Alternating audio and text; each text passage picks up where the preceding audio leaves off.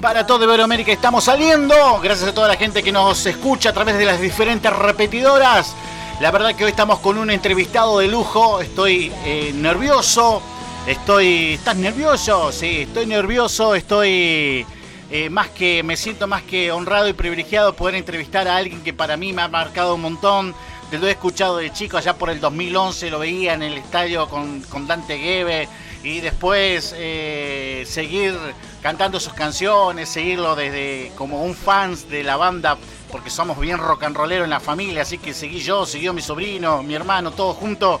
Y la verdad que hoy tenerlo acá eh, telefónicamente para poder hacerle una entrevista, para poder charlar un ratito con él, Después recuerden que cada entrevista que nosotros realizamos acá lo pueden escuchar tranquilamente en Spotify. Una vez que la productora ya lo arme, todo lo edite, lo sube para que vos lo puedas disfrutar en cualquier momento, cuando, cuando quieras, en cualquier instante de, de tu día, puedas escucharlo tranquilamente. Así que le vamos a dar la bienvenida, nada más ni nada menos que a nuestro queridísimo pastor, amigo y rock and rollero Luis Barney. Hola, ¿qué tal?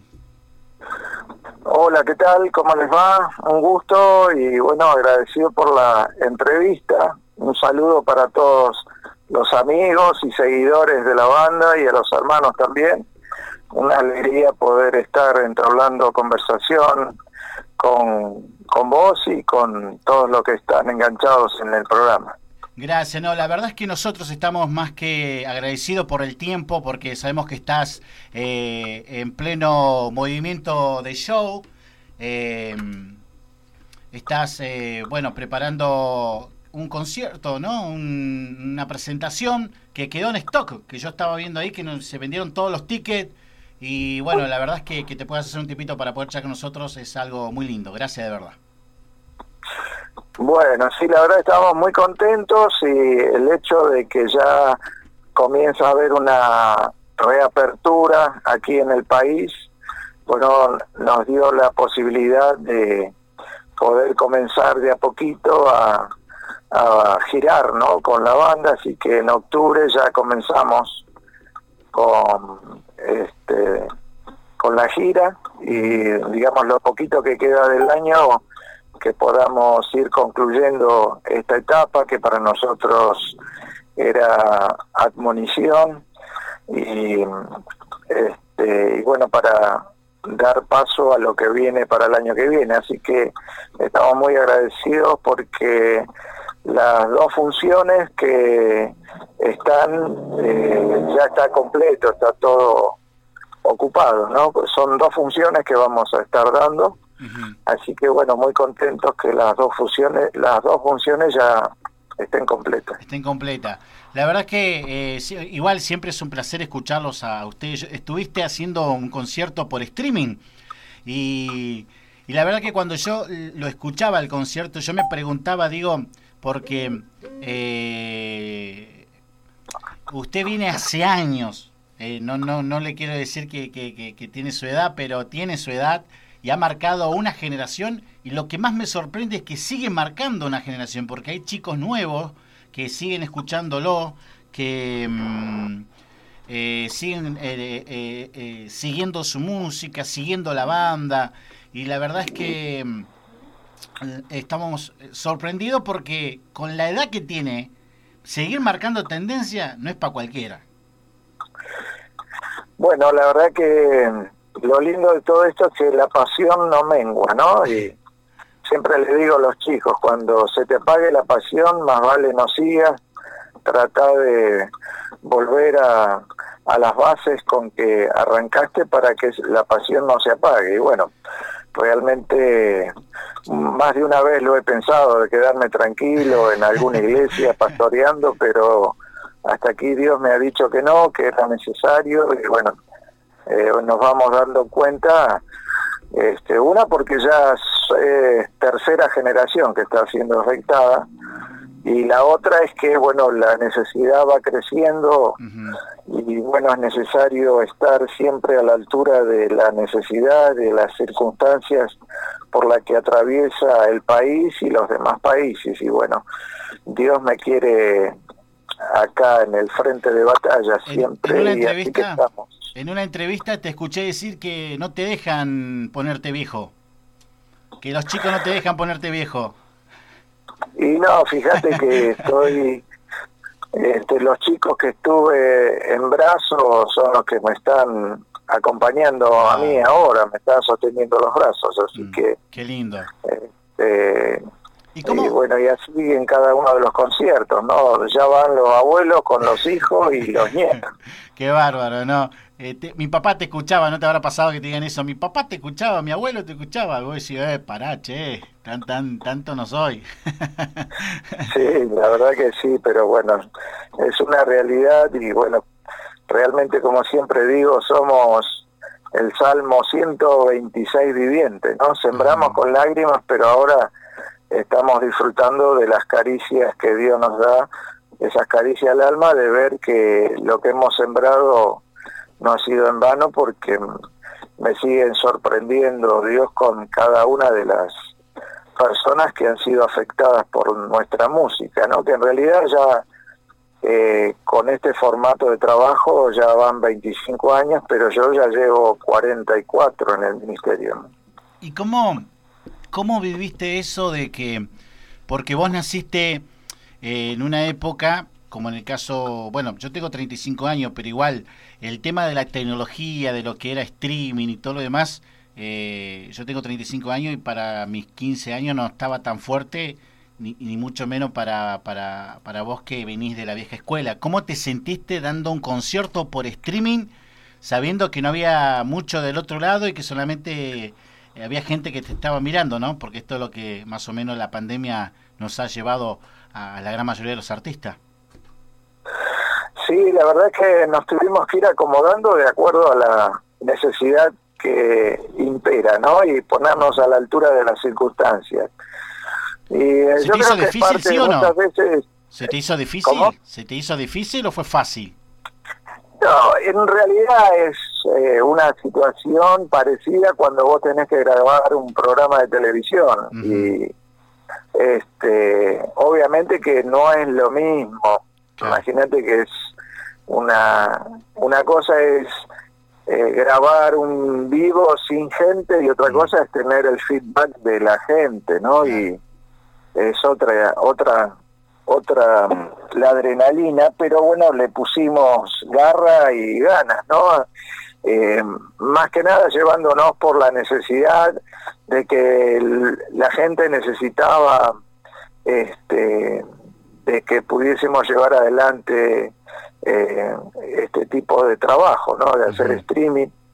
Y bueno, nos manejamos de esa manera porque era la única forma de seguir eh, mostrando nuestro trabajo y, este, y una manera de estar vigentes con la necesidad del pueblo, lo que necesita la gente y bueno, que es un mensaje y este, a través de la música. Entonces, es el compromiso que nos ha venido manteniendo firme, ¿no? Sin, sin detenernos, porque es un compromiso asumido con Dios de que no vamos a parar eh, de la única manera cuando dejemos de respirar, porque todo lo que tenemos es por gracia de Dios y, y lo que nos ha sido dado es para que lo usemos para honrar a Dios y para bendecir a la gente y se nos va a pedir cuenta de qué es lo que hayamos hecho ¿no? en el final de nuestra carrera.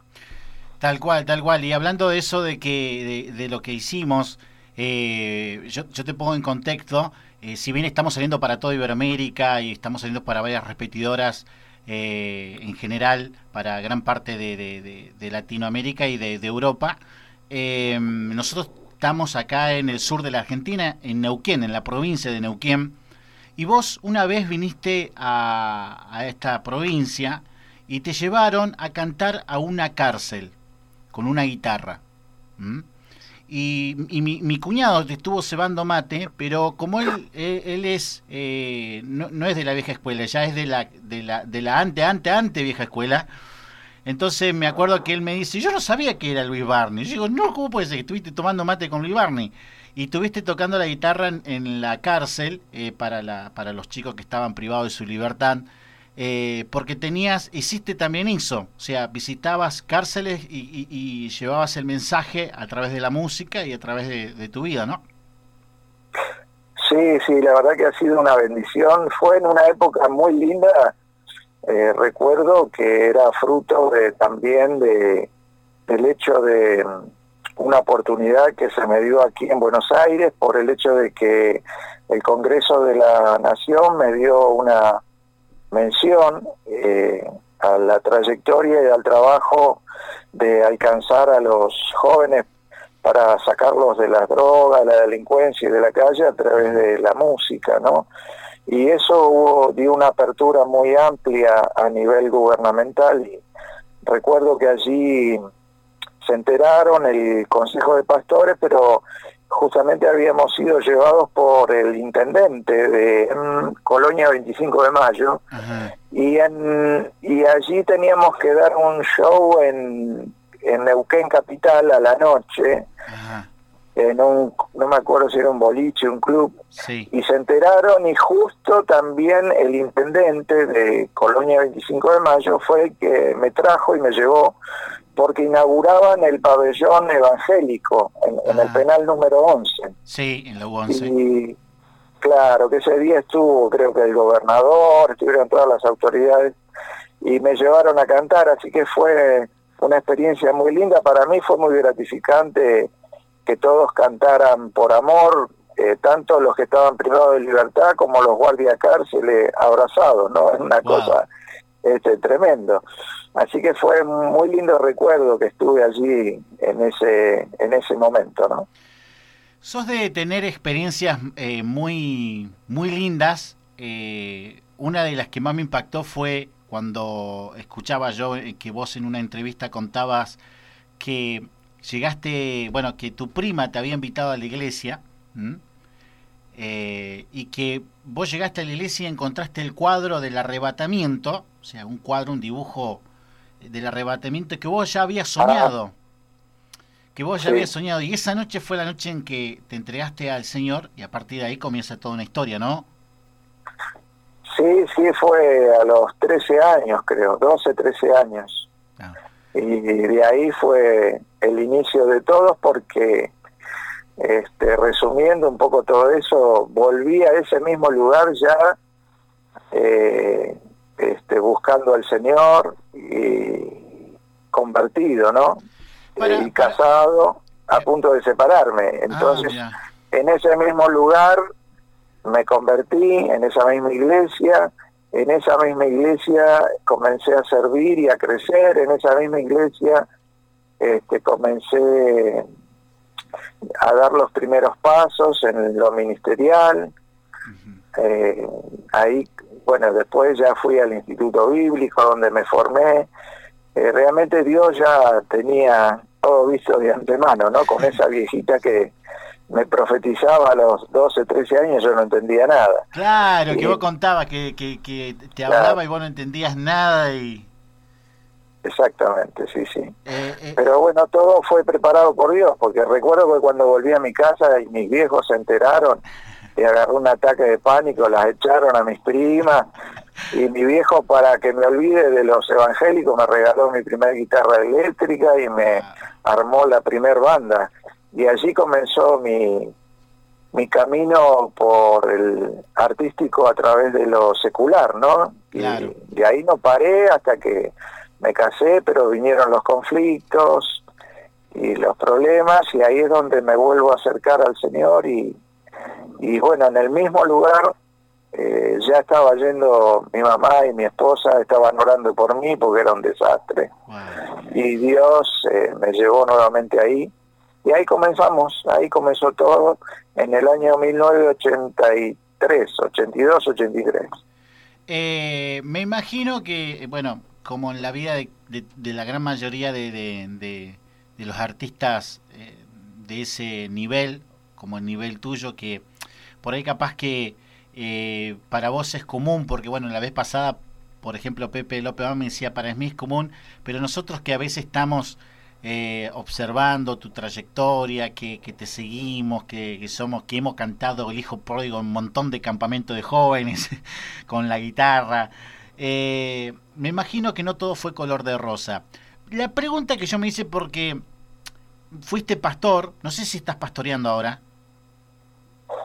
Eh, no, debido a la necesidad, no, estoy actualmente, este, sí, como pastor asociado aquí en mi zona, como siempre, como si tuviese la iglesia. Pero estuviste pastoreando, estuviste, estuviste pastoreando, ¿no? Sí, sí, sí, sí, hemos mi pregunta era esta, ¿cómo se hace para ser pastor y ser un rock and rollero como lo eras, eh, con todos a veces los prejuicios que, que solemos tener a veces los cristianos, ¿no? Y más con la música eh, que vos eh, haces, que él es una música que para que hasta el día de hoy para muchos cristianos si no eso eso es del diablo. Y, y, yo me decía porque no es que ahora es como que se, se acepta un poco más, como que ahora es un poco más eh, más aceptable, ¿no? Pero en la época eh, no sé, del 2000, del, del 90, del 80, era algo, algo como que era medio, medio controversial el asunto. Eh, ¿Cómo lidiaste con las críticas? ¿Cómo lidiaste con.? Porque me imagino que no habrá faltado uno que te diga, hermano, no hagas música del diablo. ¿Cómo lidiaste con todo eso para continuar eh, haciendo lo, lo, que haces sin saber todavía hasta dónde iba a llegar todo lo que, lo que vos estabas emprendiendo en la música? Bueno, todo eso lo vio mi pastor. Ah. quien me formó. ¿no? Es como el apóstol Pablo que creció eh, a los pies de, de un maestro que fue Gamaliel, ¿no? Y bueno, yo tuve un Gamaliel que me que me conocía de atrás, de adelante, de arriba y de abajo y fue el que me dirigió, ¿no? En todo. Y cuando yo me convertí, siendo ya un profesional, un artista, él me dijo, bueno, ahora vas a tener que dejar la guitarrita de lado y prepararte, porque Dios va a hacer cosas mucho mayores todavía, pero es necesario que te prepares en el conocimiento de la palabra de Dios. O sea que eh, creo que fue individual el trato de Dios, creo que con cada uno trata individualmente y, ya tiene planeado, ¿no? El, eh, cuál va a ser el rol de cada uno, ya que Dios me, me vino mostrando anticipadamente que todo esto iba a pasar y que iba a tener que enfrentarlo. Este, así que no ha sido fácil, pero ya estaba avisado por el Señor de que no me iba a ir bien, porque en realidad no, no lo iba a hacer para beneficio personal, sino para beneficio de la extensión del Evangelio, ¿no?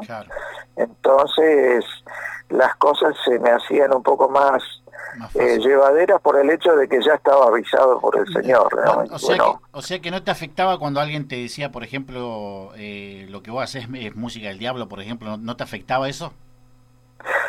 Eh, no, en realidad no, porque estaba seguro de mi conversión y además mi pastor era el quien me estaba sosteniendo y él me conocía, él sabía de dónde venía y Qué grande ese eh, pastor.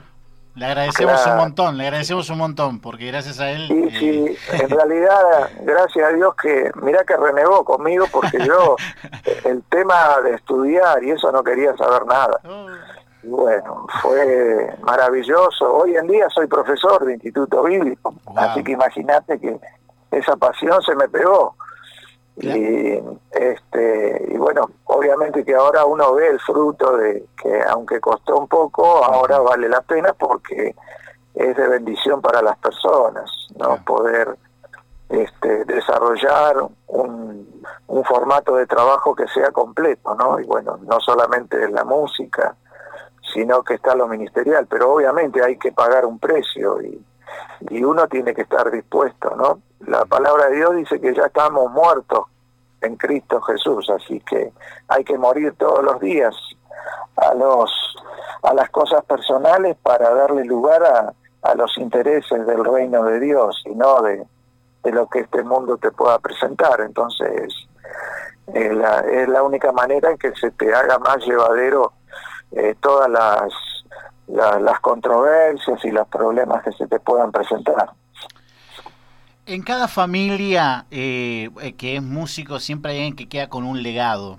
Eh, lo vemos en el caso, por ejemplo, los Álvarez, viste que estaba don José Álvarez, después apareció Elías y bueno, y, sigue todavía hoy con, con, Marcos, creo que es, el nuevo integrante, y, la hija de Marcos se sigue con Puerto Seguro. En el caso de Barney, ¿podemos decir que alguien continuará con, con la banda Barney el día en que, que vos digas, bueno, ya está, yo ya me realicé, el abuelo se va a, no sé, a, disfrutar del otro lado de, de, de, como espectador y que la banda siga. ¿Está en tu corazón que la banda siga o que, o que, o que quede solamente en, en, lo que fue Luis Barney? Mm, y bueno, eso está abierto para eh, quien Dios crea conveniente que lo pueda tomar, así mm. que no, eh, porque la esencia siempre va a estar, porque creo que el rock es como el tango, eso no va a morir más. Y creo que lo más importante es dejar el legado en, en miles de personas para que a través de lo que uno comparte eso les sirva para aplicarlo a sus vidas para alcanzar los siguientes objetivos, ¿no? Mm. Que seguramente van a ser muchos mejores de lo que uno haya podido hacer, porque en realidad eso es así. Cada día hay que ir mejorando eh, todos los desarrollos y las posibilidades de alcanzar a las personas con el mensaje del Evangelio a través de la música. Así que yo creo que el legado no solamente es con la familia, sino con todas las personas que van siendo afectadas por lo que uno hace. Eso es lo más importante, porque en realidad los hijos, una vez que crecen, ya pueden ser muy bien enseñados, pero muchas veces mal aprendidos. Entonces, una vez que ya son mayores, ya tienen decisión individual. ¿Alguno de, eh, ¿Alguno de los tuyos salió músico o no? Y hoy el más chiquito es mi eh, productor. Ah, bien, bien, bien. Bien ahí, bien ahí, bien ahí. Entonces tenemos esperanza que, que, con él siga Luis Barney. Y si no, no podría haber alcanzado las nuevas generaciones, porque ellos traen el aire fresco del audio, las nuevas, los nuevos formatos para desarrollar un, un disco o la grabación, ¿no? De, ¿Cómo que hay muchas, muchas cosas. Frente a ese cambio, ¿te resististe un poquito o, o, o, o no? O sea, frente a lo nuevo. Eh, digamos que la esencia nunca deja de estar presente. Hay ciertas cosas que son variantes que están ligadas a la nueva generación de desarrollo del audio, más que nada es una cosa muy, eh, más técnica, ¿no? Claro. Entonces, eh, eso lo pueden dar las nuevas generaciones. Viste que los chicos hoy en día te dan vuelta con como una media con los celulares y sí, cosas que vos. Sí, sí, sí. Entonces, eh, son cosas que se complementan y que sirven para desarrollar un proyecto, pero eso no quiere decir que la esencia no esté presente. Tiene que estar el audio de la válvula, ¿no? Por ejemplo, te doy un ejemplo. Eh, este, la válvula de un Marshall con el, el volumen a, a, en punto 10, ¿no? Para alcanzar eh, el audio eh, que uno desarrolló para hacer lo, el estilo que uno hace, por ejemplo, ¿no? Entonces, a eso sí sumarle el formato en cuanto a eh, los arreglos y bueno los compases y esas cosas que se, van actualizando, ¿no? Algunas cositas. Pero en cuanto a la, a la base y la esencia, eh, siempre va a estar eh, este, esa parte de que, que, que, está relacionado con Barney, con la banda, ¿no? Justamente hay un hay una banda que son también como ahijados nuestros que compusieron una canción ellos, pero como si fuese Barney y me pidieron que la cante, ¿no? Y bueno, la canté, ahora van a presentarlo al tema y bueno, siempre está esa esencia del audio como si fuera Barney tocando, ¿no? Qué lindo. ¿Cómo te sentiste la, la, la primera vez que, eh, no sé cómo habrá sido, si recibiste un llamado, qué que de repente del otro lado eh, te atendía, te llamaba gente de, de, Dante Gebel y te decía, vas a tocar en el superclásico frente a miles de jóvenes. Contanos, ¿cómo fue eso? ah, bueno, no, bueno, pero te das cuenta que esto tiene que ver con el estar disponible para pagar un precio, porque yo a Dante lo conozco de cuando no era Dante. Ah, mirá. Pero yo pagué un precio para estar en el liderazgo de los embajadores de Cristo en la década del 80, eh, cuando Argentina era bombardeada por el Evangelio, pero tremendo. Eh, este, de todos lados aparecían predicadores que nacían acá en Argentina y que venían de Estados Unidos. Y por lo cual muchos de nosotros fuimos afectados por esas predicaciones. Entonces yo pagué un precio, este, como decía mi pastor, deja la guitarrita y prepárate, porque Dios va a hacer cosas mayores, pero olvídate de la música ahora. Y hay que hay, se tiene que olvidar un músico. Tenés que estar llamado específicamente para negarte a hacer eso por un tiempo, ¿no? Entonces, eh, se comenzaron a dar los frutos cuando también eh, estaba en un lugar de, de mucha, eh, digamos, estar contactado con todas las iglesias.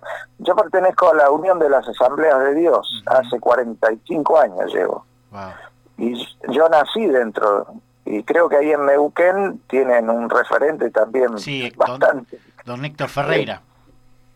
Claro, ¿me entendés? Entonces, eh, imagínate que somos de la misma época, ¿me entendés? Eh, de esa época de los 80, eh, donde, bueno, también Ferreira fue bendecido y beneficiado por los misioneros que primero fueron allí, ¿no? Que es Esteban Gil, y los padres, va, de Esteban Gil. ¿Y, que abrieron ese lugar. ¿Y cómo fue? ¿Te llamó Dante? ¿Cómo, cómo fue que, que, que caíste en el superclásico?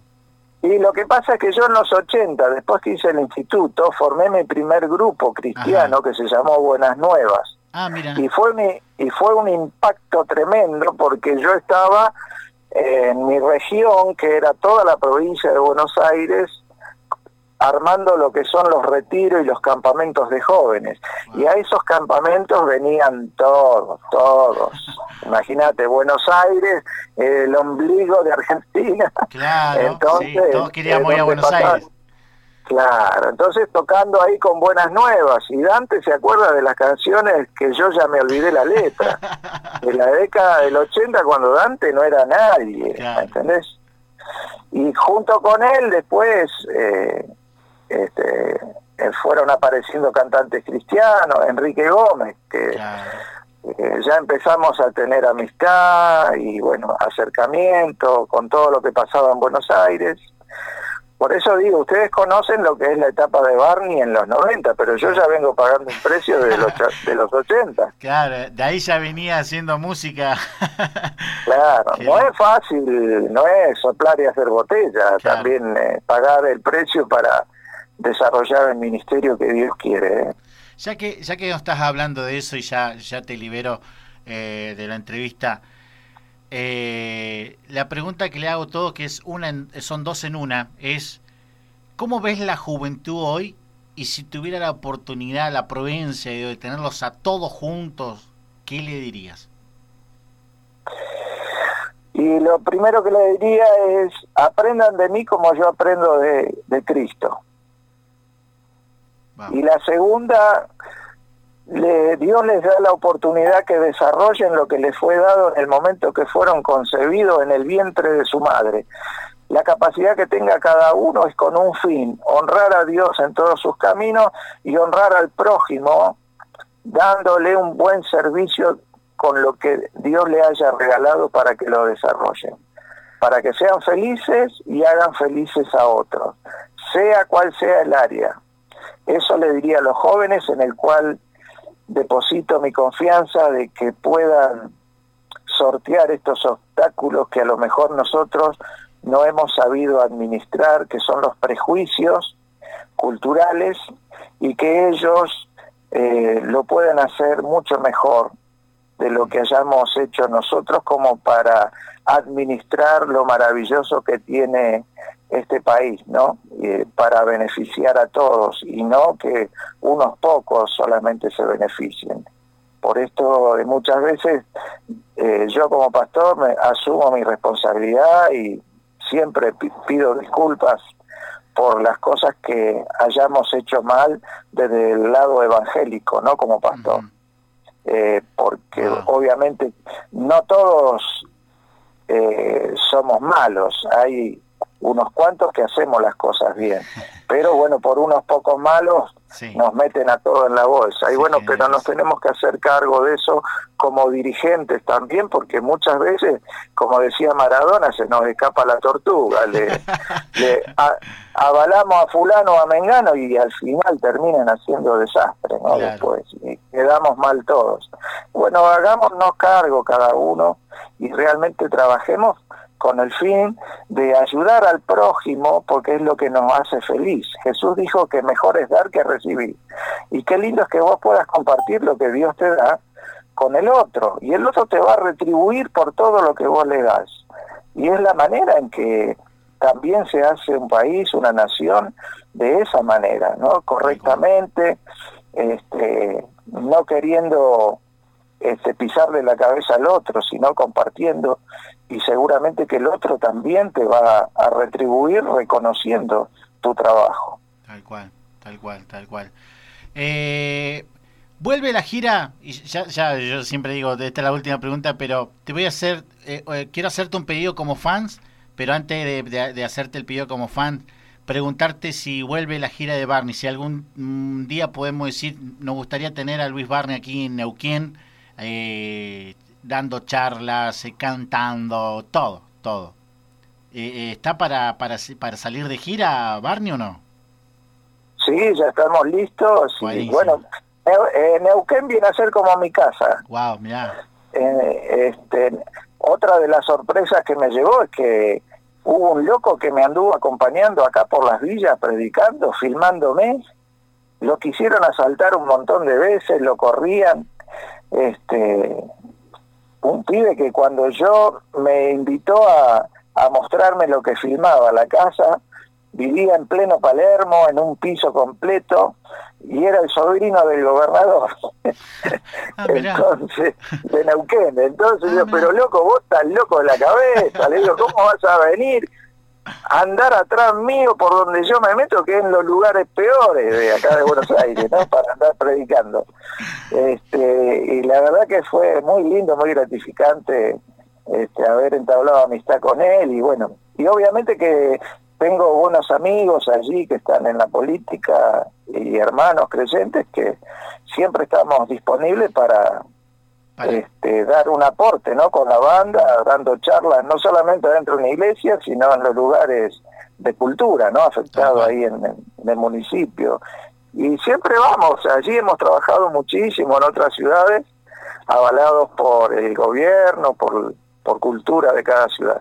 Mira qué lindo. Bueno, ojalá que podamos tenerte y, las casas de, de, Centenariense y Neuquina están abiertas de, la radio y de la productora para poder recibirte eh, y poder eh, tenerte aquí haciendo todo el trabajo lindo que haces y, aprendiendo, porque la verdad es que sos un tipo que tiene mucha trayectoria, mucha experiencia y me quedaría horas charlando con vos, pero a veces el tiempo más en radio es tirano, así que eh, te esperamos cuando desees, cuando vos quieras, o cuando se abra todo, te llamo y te digo, che, hay posibilidad de que venga, cuando, ¿cómo podemos hacer? Y, y te vení. Sí, sí, hoy en día ya es muy fácil por el hecho de, que se pueda hacer un trabajo mancomunado eh, eh, a nivel gubernamental también. tal cual, sí. Entonces ya es mucho más fácil. Imagínate, ya, ya estoy cerrando con la municipalidad de Comodoro Rivadavia, ah, este, con, eh, bueno, y aquí en nuestra ciudad, en Pilar, en, en Escobar, en, digamos que ya está eh, gracias a Dios se está abriendo y bueno, obviamente que volvemos al trabajo, ¿no? Que es nuestro trabajo. Qué lindo, qué lindo, qué lindo. Bueno, el pedido que yo quiero hacerte como fans, yo canté una de tus canciones desafinadamente y la canción que canté dijo Pródigo, ¿te la acordás? Más o menos. Más o menos. de cantarla dos millones quinientas mil veces. Bueno, pero que sea se me hijo pródigo con, con la voz de Luis Barney, porque la verdad que quiero que mis amigos digan en serio, porque me van a preguntar, ¿en serio hablaste con Luis Barney? Sí, es verdad. Y, yo quiero decirle que, que sí, eh, me, me, me cantás aunque sea un pedacito de eso. Hijo pródigo, eso no es para hacer no maltrates más tu vida, vuelve a mí otra vez. Hijo pródigo, eso no es placer. No maltrates más tu vida, vuelve a mí, vuelve a mí otra vez. Wow, qué lindo, gracias, gracias de verdad, gracias de verdad. Acá, acá está mi futura esposa también aplaudiendo. La verdad es que me dice, hacelo cantar, hacelo cantar, porque hay, hay algunos que se salvan. Yo dije, no, Luis Barney es uno de mis, mis eh, referentes musicales, es para mí un eh, alguien muy importante porque me transmitiste muchas cosas cuando era adolescente. Eh, encima las letras, Cielo e Infierno, que es una de las canciones que más me ha, me ha llegado en cuanto a la letra. Eh, y digo, no, este, lo tengo que hacer cantar porque quiero que, tener grabado la canción de, Luis. Eh, y es una de las canciones favoritas de Dante. Ah, mirá vos, mirá vos, qué bárbaro, mirá. ¿Sabés, sabés que, con quién soy muy amigo? Eh, de, que es, es, amiguísimo de Dante, con Eduardo Chávez, que es el dibujante de, Dante. Sí, bueno, con él este, somos muy amigos, hemos, hemos, lo conocí cuando fui al Luna Park, que Dante estuvo allí eh, dando la conferencia hace unos años atrás y ahí lo conocí Eduardo, un genio total y, bueno, quedamos en algún momento poder charlar y, siempre lo... Él, vive, él vive aquí en Mariana Costa y está muy vinculado con nosotros, como yo ah. estoy, soy vicepresidente de ONCA, la Organización de Músicos Cristianos Argentinos, está muy vinculado y pegado con nosotros. Yo, yo tengo una historia ahí con Dante que en algún momento, si Dios permite, se la voy a contar. Eh, siempre lo gasto yo a Eduardo y le digo, che, dale, haceme, haceme la, la gama aunque sea para una foto, aunque sea en eso, y siempre, siempre lo gasto. Eh, ojalá que algún día lo pueda, lo pueda conocer a Dante y bueno, contarle porque hay una historia con él. Y también decirle, porque le mandé a decir con Eduardo, mandé a decirle a Dante que Dante imita a Carlos Canacondi, imita a Claudio Freyson, decirle que nació uno que lo imita a él y lo imita muy bien, así que le siempre lo gasto con eso. Luis, gracias de verdad. Muy, pero muy agradecido por tu entrevista. Seguramente nos faltará oportunidades de que podamos tener otra entrevista, eh, tal vez en televisión, eh, haciendo algo aquí en, la ciudad, algo cultural que me fascinaría. Así que bueno, agradecerte por tu tiempo y por tu disponibilidad. Y, bueno, por estar eh, presto, ¿no? Para cantar y para contarnos toda tu, tu historia y todo lo que estás haciendo. Recordanos, antes de irte, eh, para la gente que nos escucha en Buenos Aires, mm, dónde vas a estar, ¿sí? Y eh, si en algún momento vas a hacer otra función, porque tanto agostada, pero bueno. Sí, en realidad, bueno, son esas dos funciones y este, estamos trabajando en una sorpresa para darles que no sé si va a ser para este año o ya lo dejamos para el próximo año. Este, que está que está relacionado con los 20 años de trilogía. Estamos entramos en los 20 años del tercer disco de la banda que fue trilogía, que es todo un disco completo de hard rock. Nosotros eh, históricamente lo único que hacemos es hard rock y power metal. No, no hacemos heavy metal, hacemos power metal, pero nuestras raíces son el hard rock. Y recuerdo con mi hermano dijimos, bueno, ¿y qué hacemos ahora para cerrar el contrato que teníamos con la productora en aquel entonces? Y bueno, vamos a contarle a los chicos de dónde venimos nosotros, los más viejos. Y bueno, así nació el proyecto que terminó siendo Trilogía, que es todo un disco de punta a punta de hard rock. No hay doble bombo ahí todo bombo simple. Tal cual, que todo eh, bueno, Luis, gracias de verdad. Una vez más, gracias, gracias por, por, tu disponibilidad. Y, bueno, seguramente va a haber otra entrevista donde podamos eh, charlar. Yo quiero charlar personalmente con una guitarra intermedio y un buenos mate, unos buenos mates. Seguramente que sí, porque bueno, Neuquén ya es mi casa y tengo muchos pastores amigos. Si no es con la banda, seguramente que voy a andar predicando ahí o haciendo alguna jornada con Amplague. Eh. Algo, algo vamos a hacer, pero que te vamos a traer, te vamos a traer. Algo vamos a hacer, algo vamos a inventar. Te mando un abrazo. Te mando un abrazo. Un gracias. abrazo. Un cariño Hasta grande. Pronto, Hasta que Dios los bendiga. Bendiciones.